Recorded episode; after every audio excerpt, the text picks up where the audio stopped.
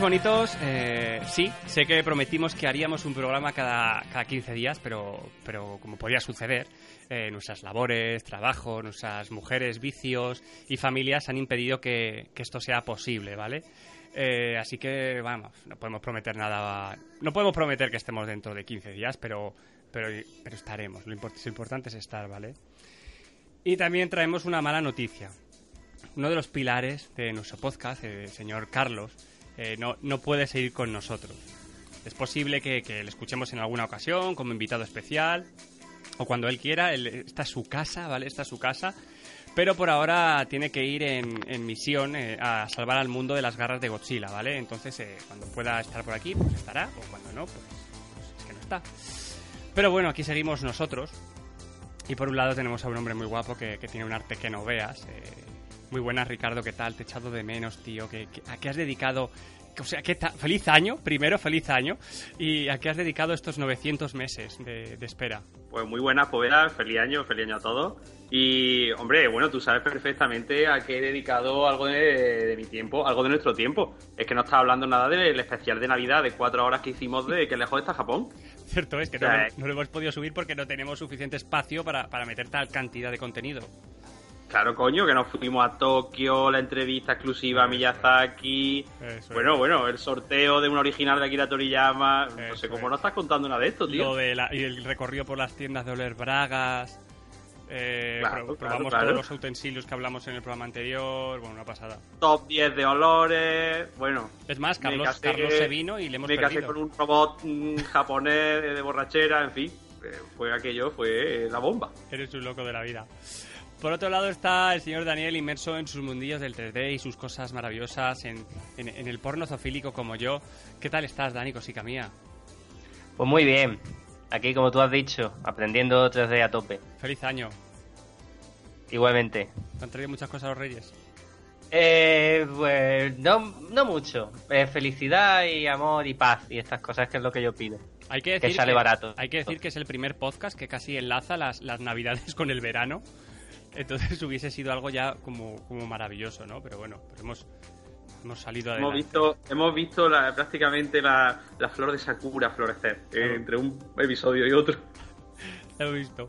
Y bueno, pues vamos a comenzar con, con algunas noticias y curiosidades sobre, eh, sobre la Tierra de Doraemon. Bueno, pues mm, si te parece comienzo yo y yo voy a continuar con, con las maravillosas noticias de, de Japón y su, y su industria del amor, ¿no? Y bueno, en esta ocasión os traigo una historia bastante curiosa y es que una compañía japonesa eh, ofrece, esto os puede interesar, Dani, a ti especialmente, eh, ofrece a hombres atractivos para, para secar tus lágrimas y consolarte en esos momentos de, de flaqueza espiritual. O sea, esto está destinado mayormente para, mujeres, pero bueno, si sentís curiosidad o aburrimiento, pues también podéis probar. Eh, una empresa que se llama Ikemeso, que ofrece literalmente chicos eh, de diversa índole, todos ellos muy, muy atractivos, muy guapotes y tal, eh, hay para elegir. Está el macarrilla, el estudiante, el timidito pero tal, el serio de gran corazón, en fin, una variedad que todos sabemos la clásica, ¿no? Y por el módico precio de 60 euritos, pues se van a tu casa y en esos días en los que las chicas dicen que, bueno, que en Japón todo el estrés que tienen con, con el rollo profesional, la presión profesional y demás, pues bueno, pues van a tu casa, se ponen una peli, te ponen el diario de Noah o lo que sea, cualquiera de estas de, de llorar, se la ven tal, eh, en fin, que enjugan sus lágrimas en sus pechos y, y nada, ya pues luego pues cobran y, y lo que viene siendo pues se van, se van. Eh, ¿Qué os parece? Yo, a mí me parece otra oportunidad de negocio aquí en España. Otra oportunidad de negocio totalmente en este país. eh. si es que no sé qué estamos haciendo con nuestras vidas. Tendríamos que estar aguantando lagrimicas en vez de estar aquí grabando un podcast. ¿Hay, hay sentimiento real ahí? En plan, ¿no? ¿De verdad te entiendo o es fingido? Porque eso es jodido. Hombre, a ver, yo supongo que las chicas que contratan esto, que por cierto la, la empresa abrió, abrió en septiembre y ya la han usado más de 150 clientas. Pues yo supongo que ellas dirán, bueno, pues yo puedo consolarme eh, en el sentido emocional, eh, ojo, cuidado. Puedo consolarme con mi madre, con mi abuelo, con mi perro, pero si tengo un maromazo a mi lado, eh, que, que me dé amor y me dé cariño y, y- y me diga que, que mañana lo voy a hacer mejor en la oficina, pues ¿por qué no? Entonces, pues bueno, supongo que habrá empatía hasta cierto punto, pero al final esto es un negocio. Es una forma de muy entre comillas prostitución, ¿no? Emocional o qué, no sé, no sé qué coño está pasando en ese país. Como si, como si una, una prostituta luego le dices que te diga te quiero, no, no te lo va a decir en la vida. Entonces eh, será una empatía de, de- de labor y, y ya está. Lo malo es que habrá que saber japonés, ¿no? Para trabajar de eso allí, seguramente.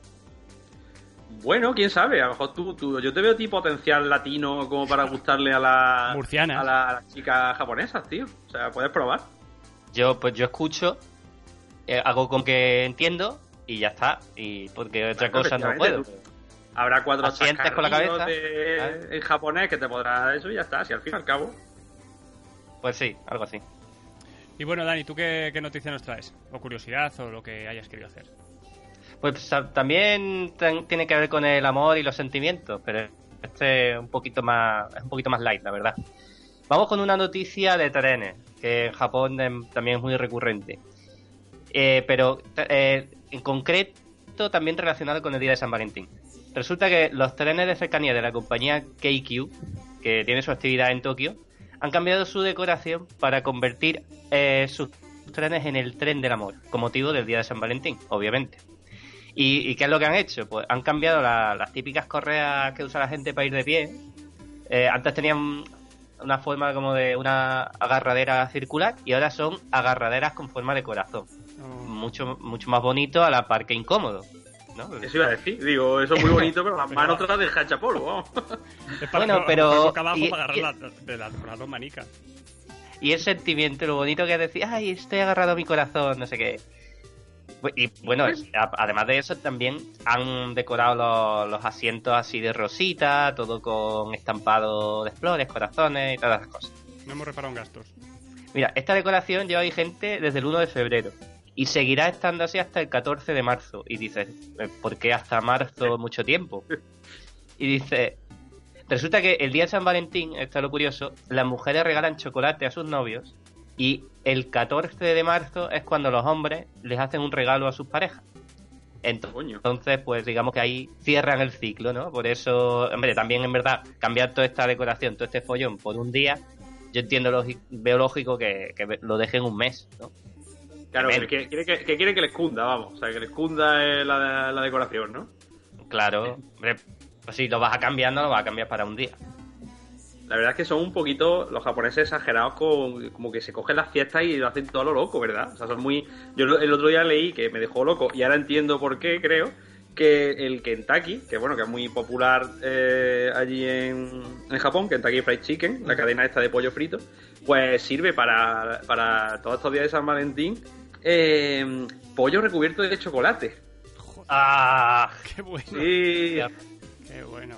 ¡Qué horror! mi arteria gritan desde dentro solamente de escucharlo.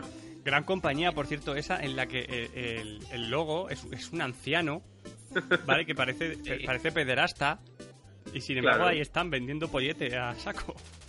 Claro, y luego claro. tú, tú te imaginas esta gente que, bueno, en todos los sitios hay, no sé, allí en Japón, que son un poco grinch, ¿no? Un poco aguafiesta y dicen, ah, otra vez día de San Valentín, los regalos, que, que no, lo entiendo, pero que se ponen muy pesados, que, ah, esto es consumo, no sé qué. Ahora llegan allí a Japón, ven esto y, e implosionan, ¿no? De horror, ¿no? ¿Esto qué es? Imagínate, imagínate. O sea, es la fiesta para los, para esta gente que está en coñazo, pues imagínate. Allí es que todo se vive a lo loco, vamos. Es una pasada. Claro. Tenemos que ir, chavales, tenemos que ir. Que hay que recordar que eh, han puesto viajes directos desde Madrid a, a Tokio. ¿eh? Ajá, es verdad. o sea que, que que no si había. alguien quiere hacerle un regalo y tal, pues yo doy mi DNI. Yo ahí se lo- lo le doy mi. DNI al que, al que, lo, al que lo pida, ¿eh? Sin miedo. Ahí a... A lo loco. El Hombre, que no- que no PayPal sé, ya. Sí, sí, sí, exactamente. Eh, vamos a crear una cuenta de PayPal y a ver si entre todos nos pagáis un viaje, ¿no? Que estamos aquí trabajando gratis y esto aquí, un podcast puntualmente cada 15 días encima sin pagar. Esto va a cambiar ya. Bueno, pues hablando de, de- comida, eh, comida basura que habéis hablado, eh, yo os traigo una noticia o curiosidad, ¿vale? Llamémosla. Eh, llamémosle, perdón. Eh, y es que es cierto que pese a que sí que he visto alguno, porque hay, hay por todos sitios, lógicamente, esto es, uno, es- es- por todos lados gorditos, es porque no hay realmente casi gordos en Japón, ¿vale? Porque si bien en Estados Unidos hay un índice de salchipapas del 35%, en Japón, ¿vale? En Japón la población obesa eh, representa tan solo un 3%. Eh, la respuesta en un principio es rápida, es lógica, ¿vale? Como todos sabemos, su dieta es un poco así como mierder. Pero... Una dieta mustia, digamos. Una dieta mustia, ¿vale? Pero es que hay un factor determinante en todo esto y es el control del Estado, ¿vale? ¿Cómo? sí, sí, sí. Y es que desde por ley no puede ser, no puede ser gordo por ley. desde el 2008 en Japón, todas las empresas tienen la obligación de medir la cintura de sus empleados mayores de 40 años, ¿vale? Hostia. Eh, si, es, si el tipo es salchipapa, ¿vale? O sea, más de 85 centímetros en hombres y 90 en mujeres, creo que es, o algo así, o bueno, da igual, eh, se le da un plazo para bajarlo. Si no lo consigue, si no lo consigue, el Estado le obliga a asistir a, sesiones de, terapia de, adelgazamiento, ¿vale? Y si la compañía no logra reducir el número de trabajadores con sobrepeso, deberá pagar más impuestos al, eh, al, al Sistema General de Salud. ¿Vale? Así, Me encanta. Eh, flipas, ¿eh? Así 56 millones eh, de cinturicas son controladas cada año. Y eso es lo que hace. Qué, eficiente todo, ¿eh? Muy eficiente. De. Es, que es como tú pagas por tus gordos, ¿no? O sea, me, me encanta. Tus gordos te los pagas tú, ¿no? Claro, claro, pero es que eh, realmente esta es la manera que tiene el gobierno, digamos, nipón, de reducir los gastos sanitarios derivados de este tipo de enfermedades relacionadas con el salchipaparismo, la obesidad, eh, que, ellos llaman metabo, ¿vale? Eh, o síndrome de metabólico, o como coño sea, y es eso, un conjunto de enfermedades cardiovasculares que se producen un gasto al, estado de la hostia todos los años, debido a, la, obesidad. ¿Te pueden despedir por obeso, entonces? Hombre, despedirte no lo sé, pero bueno, está claro que, vamos a ver, parten como ventaja porque la dieta oriental es, es, muy baja en grasas y es bastante diferente a la occidental, ¿sabes? Y, y, no, es, no es desde ahora, es desde hace muchos años, de siempre. Eso ha hecho. Sí, que para ser gordo te lo, tienes que currar allí. Eso es, es más difícil ser gordo. Esto ha hecho que evolucione su metabolismo. el metabolismo de cada, de cada japonés es diferente. Hace que sean más, más delgadicos. Pero es flipante. Hay que ver. Estas cosas de. estos pequeños toques fascistas que tiene, que tiene a veces el gobierno de Japón es súper entrañable, ¿verdad? Es como que le daba encanto. Hola, ¿qué tal? Tengo 17, tengo 17 carreras, eh, hablo 30 idiomas, eh, he trabajado en las mejores empresas de todo el mundo. Eh, sí, pero estás gordo fuera. estás gordo. Está gordo, para que me encanta. Además que el concepto de pagar impuestos por un gordo me, me parece que, o sea, me parece, vamos, importable totalmente. Vamos, esto es lo que he leído. Ahora, que sea verdad o mentira, supongo que será verdad, porque fíjate. Mmm, tendremos que ir, tendremos que ir para comprobarlo. Eso es. Tendremos que ir a probarlo y, y con eso lo solucionamos. Y después de estas noticias, vamos a hablar de, una noticia que nos llena de orgullo y satisfacción, ¿vale? Al menos a, a nosotros tres. Y es que por fin, por fin se estrena en España el próximo 18 de marzo las dos últimas películas de, de los estudios Ghibli, creo. Quiero recordar que son las dos últimas el cuento de la princesa Kaguya y el recuerdo de, de Marnie. Pero creo que es que en, o sea, en Italia, Francia, creo que ya llegaron a estrenarse, o al menos a la venta están. sí, sí, claro, claro. es que aquí ha sido, vamos, una, auténtica odisea traerla a España. Así que nada, Ricardo, si quieres hablarnos un poco del recuerdo de Marnie, que para mí personalmente es la que más ganas tengo de ver, más que la otra. No sé si por el por lo que es el dibujo en sí, que la otra no me llama tanto, o, bueno, cuéntanos. Bueno, sí, hombre, esta película desde luego es más eh, más clásica Ghibli, ¿no? sobre todo por el, por lo que tú dices, por el dibujo y tal. Pero bueno, a diferencia de, de Kaguya, esta no está hecha por uno de los dos grandes artistas del estudio. Eh, el recuerdo de Marnie es una película que se estrenó en Japón el 19 de julio de 2014. O sea, imaginaros la, el retraso con el que llega a España. de hecho, yo personalmente pensaba que jamás llegaría. Yo, de hecho, la tengo ahí descargada y porque yo decía, bueno, esta no la voy a ver yo aquí en el cine ni, ni de coña. Y fíjate. Y nada, eh, el director es Hiromasa Yonebayashi, que eh, eh, se hizo muy conocido tras dirigir Arrietty, que su, fue su primera película con, con el estudio, que tuvo muy buenas críticas. Y de hecho se decía que. Perdona que, le moleste, película que, me encanta. ¿Perdona? Qué película que me encanta, por cierto. Sí, sí, sí, sí. A mí es una de mis favoritas de, de Ghibli también y, la, y no está dirigida por ninguno de los dos grandes. Y se decía, ¿no? Que John Bayashi iba a ser el sucesor un poco de, Miyazaki cuando este hombre entregara la cuchara, que claro, mm, tarde o temprano eh, tendrá que pasar, no es eterno. En fin, bueno, la peli eh, cuenta la, historia de Ana, eh, que vive con sus padres adoptivos Y es una chica que siempre está pensando en la, en musaraña y tal, está un poquito ahí empanada. En verano, sus padres deciden enviarle a Norfolk para quedarse con el anciano matrimonio Peg, donde recorre las dunas cerca del mar. Mientras juega en el agua, encuentra una casa, eh, la casa del pantano, la cual le resulta familiar. En la casa se encuentra eh, con una niña enigmática llamada Marnie, que se convierte en la primera amiga de Ana. Pero un día Marnie desaparece. Un día llega una nueva familia a la región, los Lindsay, que se instalan en la casa del pantano. Después de haber trabado amistad con Marnie, Ana se vuelve más sociable y pronto la familia Lindsay, se, eh, digamos que se hacen grandes amigos de, también de ella. Poco a poco, Ana empieza a descubrir cosas sobre Marnie eh, y se da cuenta de que no era todo como, como parecía. Ya, no voy a contar más nada porque no quiero. Mm. spoilear ni a vosotros ni a mí el resto de la peli. Y bueno, como dato así de la película, por lo dicho, se estrenó en 2014 en Japón, eh, la- eh, dirigida por, por, Yone Baya- por Hiromasa Yonebayashi, y está basada en una, en una novela para adolescentes, eh, una novela inglés británica, de la escritora Joan G. Robinson, que también se llama así, se llama también El, el recuerdo de, de Arnie. De Marnie. Y como tú dices, eh, Boeda, efectivamente, esta sí es la última película, porque Kaguya fue la, la penúltima película del estudio. Eh, que se, porque se estrenó simultáneamente con, si no recuerdo yo mal, con, con El viento se levanta, en Japón. Y aquí, o sea, y, bueno, aquí se estrenó un poco, se va a estrenar ahora. Y sí que fue la última película de Estudio Ghibli en estrenarse en cine en Japón antes de, de anunciar su cese de producciones y de eh, la retirada de los, de los lápices definitiva de, de Miyazaki. Y estuvo nominada también, como último dato interesante, a los Oscars en, 2000 en 2015. Se- Estuvo nominada a Mejor Película de Animación. Y eso es un poco lo que puedo contar de- del recuerdo O sea, de está Martin. nominada para estos Oscars. Eh, según tenía yo entendido, estuvo nominada el año pasado, ¿no? Creo que no, ¿eh? creo que está nominada Ah. para los Oscars. Está nominada de para año. este año. En ese es. caso. O sea, que mm, tenemos posibilidad ahí de que gane alguna película de Ghibli, aparte de en su momento ya cuando lo petó el viaje de Chihiro. El viaje de Chihiro. Hombre, yo no sé, mm, soy escéptico, pero bueno. Nah. Y bueno, Dani, cuéntanos un poco. Un poco la hipnosis de qué va la princesa Kaguya o algo que nos sabes contar. Sí, bueno, pues eh, La princesa Kaguya, como ya habéis comentado, es una de las últimas películas producidas por el estudio Ghibli. Que eso se estrenó a finales de 2013, pero hasta ahora no ha llegado a España por problemas de distribución. Pero bueno, llegará el mes que viene, seguramente, si no hay más retraso.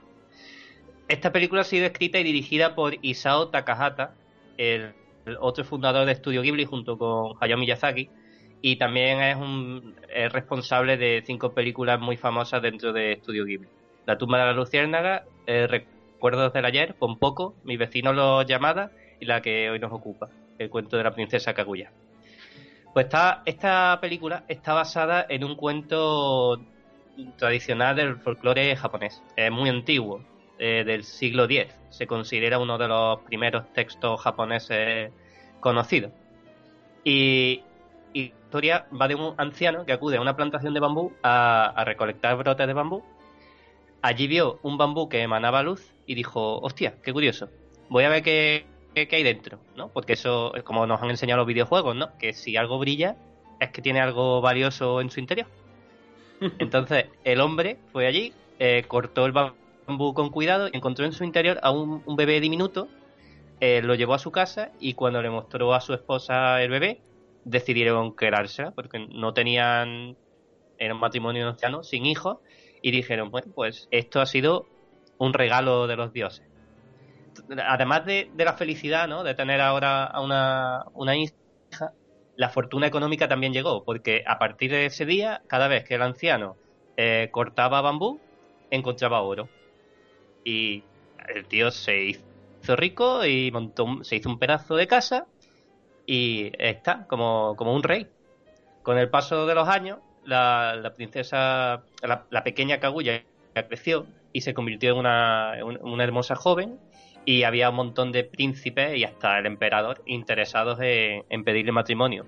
Pero ella lo rechazaba a todos, les ponía pruebas imposibles, les decía que no y así les daba, les daba esquinazo.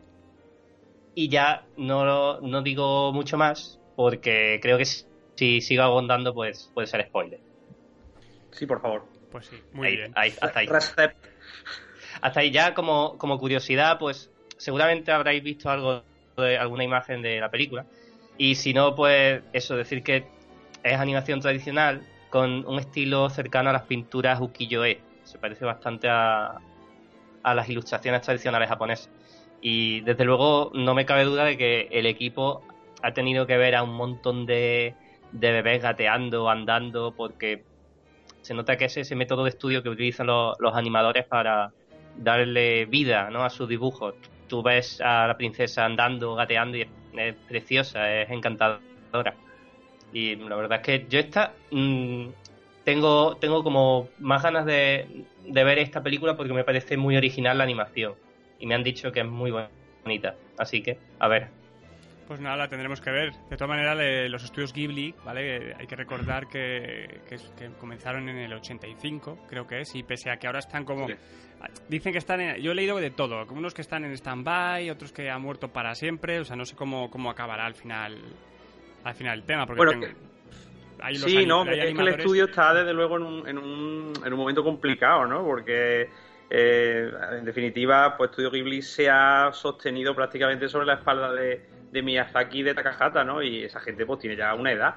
O sea, yo, yo no sé, pues como tú bien dices, y eh, Estudio Ghibli empezó en el 85 y es que todavía siguen ahí a, al pie del cañón. Entonces, claro, Miyazaki también es un poquito obsesivo, en fin, ¿a quién le dejan, en manos de quién dejan el estudio, no? Entonces yo supongo que por eso están en una especie de, de stand-by.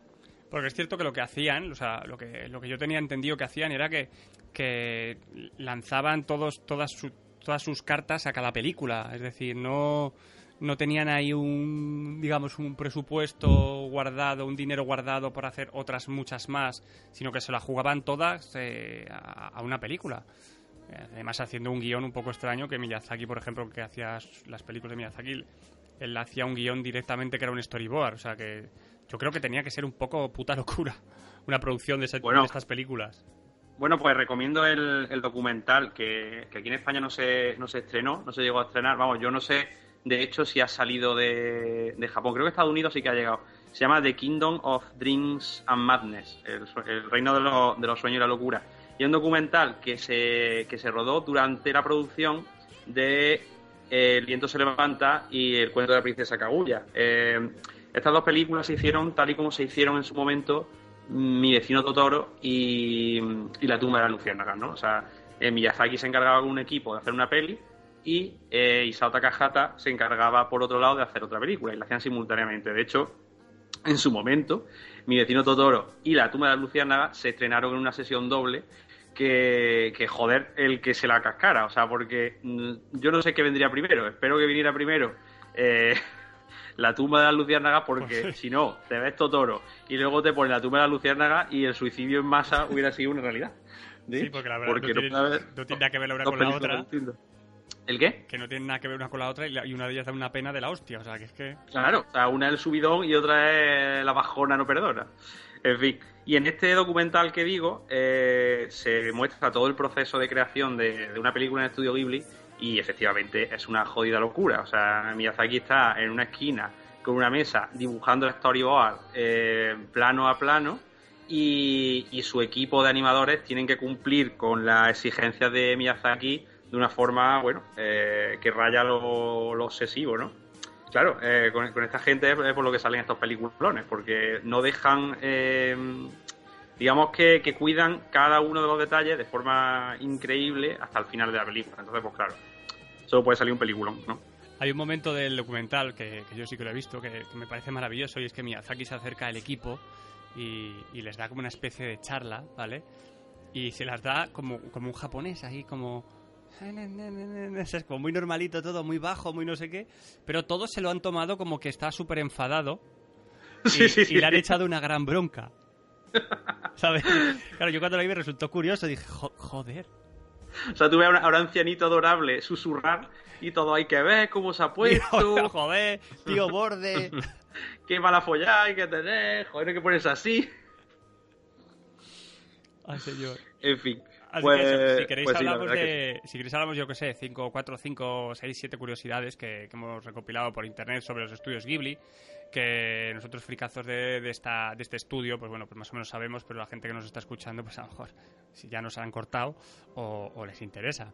Entonces lo primero es eh, a ver si me podéis solucionar de, dónde procede el nombre de, Ghibli. Bueno, pues yo esa me la sé, me la sé, señorita.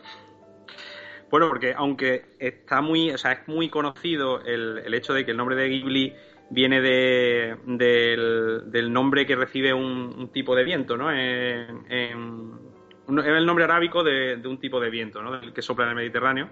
Eh, bueno, y eso, pues dicen que lo utilizaron de alegoría, de como, como un nuevo viento, ¿no? Que, cambiaría para siempre la industria del anime. Bueno, porque eh, se sabe que Miyazaki, cuando estuvo trabajando en, en, en otros estudios, bueno, todo el mundo sabe que Miyazaki participó en la producción de series como Heidi, Marco, Ana de las Tejas Verdes, etcétera. Pues bueno, él digamos que quería llevar el anime a una nueva dimensión y se dice que, que de ahí viene el nombre de Ghibli. También es la, otra otra mm, historia que hay en torno al nombre que yo a mí me parece más creíble teniendo en cuenta el, background de Miyazaki es que la, el nombre Ghibli era el nombre de un, de un, tipo, de, un tipo de avión italiano. Hmm. Eh, y bueno, eh, la familia Miyazaki se, tenía una empresa de, de, construcción de aviones y de ahí viene el amor de Miyazaki por los aviones y dicen que también de ahí viene el, propio nombre. Le encantaba ese avión. Y bueno, yo supongo que sería una mezcla de, las dos cosas, pero, pero ahí está. Eso te iba a decir, yo conocía la historia del, tipo de avión o una compañía de aviones, no recuerdo exactamente, pero no sabía lo del viento. Pues sí, o sea, ambos datos son reales, pero claro, pues, quizás sería una mezcla de las dos o quizás fuera una. Claro. O quizá le solo bonito y dijo, pues ya está. claro. Bueno, pues otra curiosidad de Estudio Ghibli es que ocho de sus películas están entre las 15 películas más con más recaudación en, Japón. Algo que es bastante curioso porque, por ejemplo, El viaje de Chihiro, que es como la, obra más reconocida del estudio, llegó a, recaudar 274 millones en, todo el mundo. Casi Estela. Pero además, dentro de Japón, Porco Rosso, que a mí personalmente me encanta, pero no es tan conocida, eh, desbancó a, ET en la taquilla de Japón. Y, y, ET, ¿por qué? Bueno, pues resulta que ET hasta, hasta ese momento era la película más taquillera de Japón. Y Porco Rosso la superó. Y hasta La Princesa Mononoke, que también me encanta, estuvo ahí ahí con, con Titanic que Titanic pues no fue es una de las películas más, taquilleras de la historia, ¿no? O no sé si la, la que más. ¿Qué más lo petaron? Pues, pues hablando de, de Titanic y Americanadas, ¿vale? Eh, hay una curiosidad, es que dos de los actores, ¿vale? Que han sido Batman en la gran pantalla, le han puesto las voces, eh, las, las, adaptaciones inglesas, lógicamente, de las películas de Ghibli. Y uno es Michael Crichton, uy, Michael Crichton, Michael Pollas. Michael Keaton, el primer Batman de Tim Burton, ese le puso la voz a Porco Rosso. ¿vale? Y luego el maravilloso y, y cachas y seductor Christian Bale le puso la voz a Hole, el, castillo ambulante. Ah, otro otro peliculón que me parece maravilloso. No lo sabía.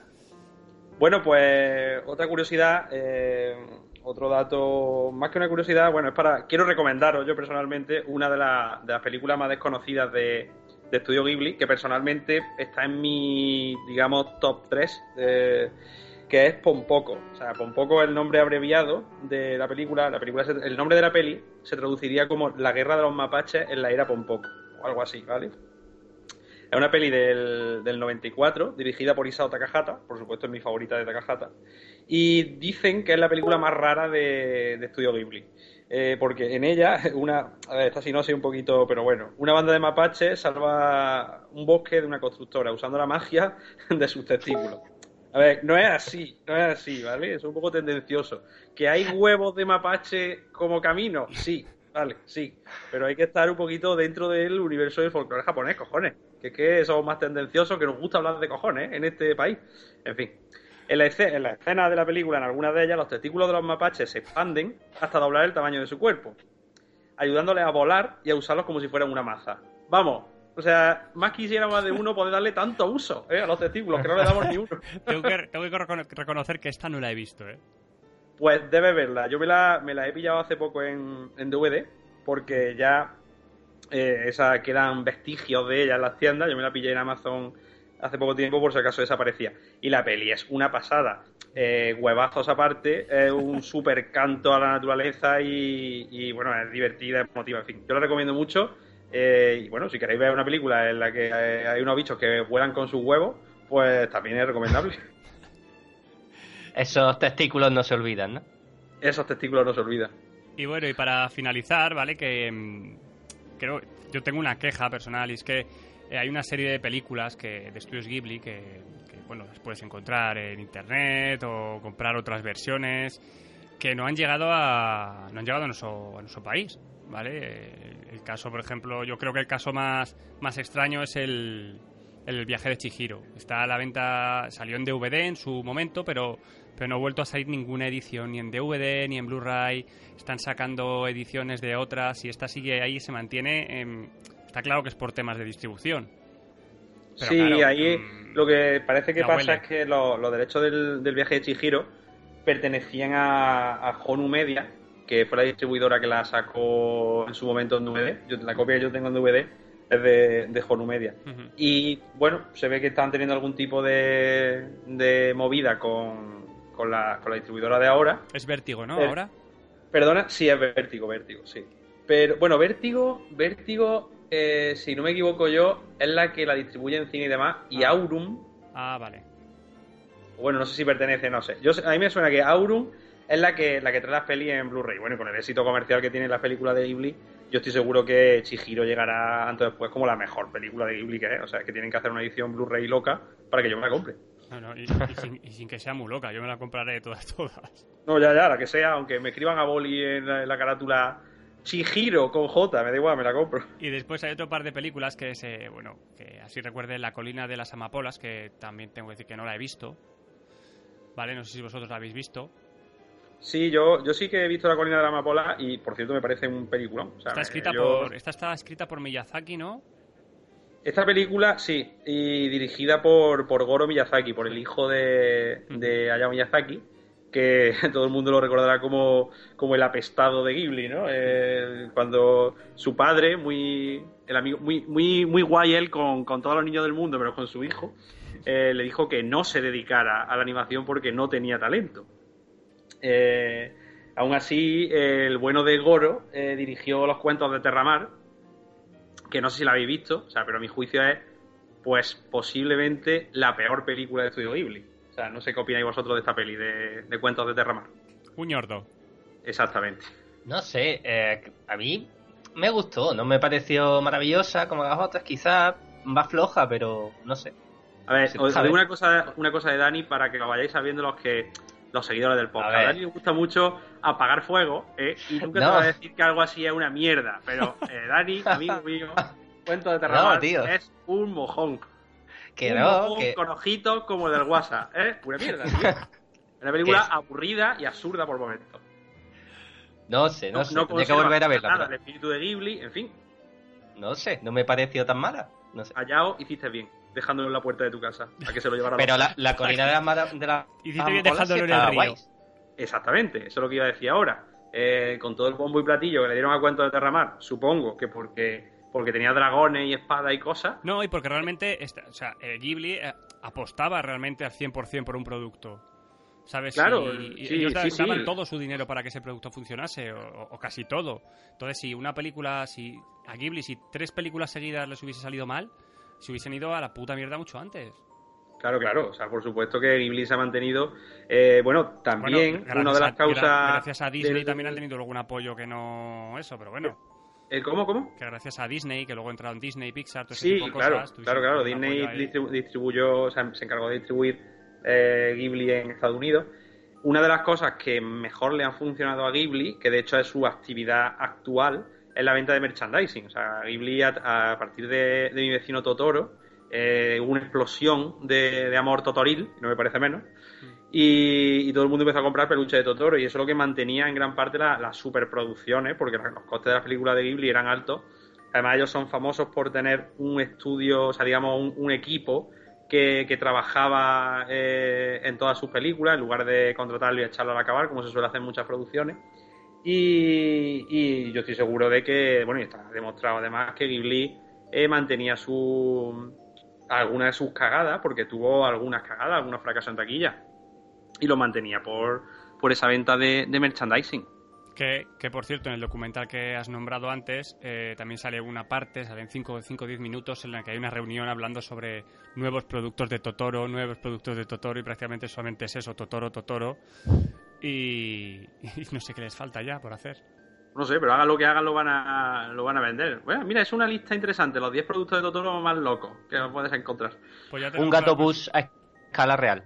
Ya, hostias, ya tenemos para el próximo programa, si queréis. programa. Bueno, bonitos, pues hemos llegado al final del programa y, y, a ver, Ricardo, si nos puedes decir los métodos de contacto. Bueno, pues eh, en primer lugar nuestro Twitter, que eh, por favor no lo colaseis entre todos. Culejos está Japón, recordadlo, arroba Culejos, somos así de modernos y hemos puesto la Q porque, bueno, llevamos gorra de lado y somos diferentes. Y nuestro correo, que lejos está Japón, arroba gmail.com. Y también tenemos una página en Facebook que de vez en cuando colgamos cosas. Yo no sé si había colgado algo alguna vez. Que, bueno, que es que lejos está Japón. Que, bueno, a lo mejor colgamos algunas cositas. Eh, unas portaditas de Ghibli, bueno, algo de lo que hayamos hablado en este programa. Para que os ilustréis. Que nada, que muchas gracias, que espero volver a veros pronto, ¿vale? O sea, escucharos y hacer esto otra vez que no tenga que pasar seis meses. Y, nada, que muchas gracias, Dani, que muchas gracias, que me encanta que se te escuche bien, que es muy importante, ¿vale? Para, para esto del podcast. tu voz, aterciopelada, me gusta, me encanta y, y a ver si nos vemos pronto por, por tierras sevillanas, que espero ir pronto a visitaros. Y a ti, Ricardo, pues que decirte que, que suerte en tus nuevos proyectos que tú y yo sabemos. Y, gracias, gracias. Lo voy a necesitar. y todo eso. Y nos vemos pronto por aquí, ¿vale? Bueno, pues muy bien, Poeda. Nos vemos en el, en el próximo episodio y nada, vete, vete tranquilo y vete contento. Venga, hasta luego, bonitos. Adiós. hasta luego.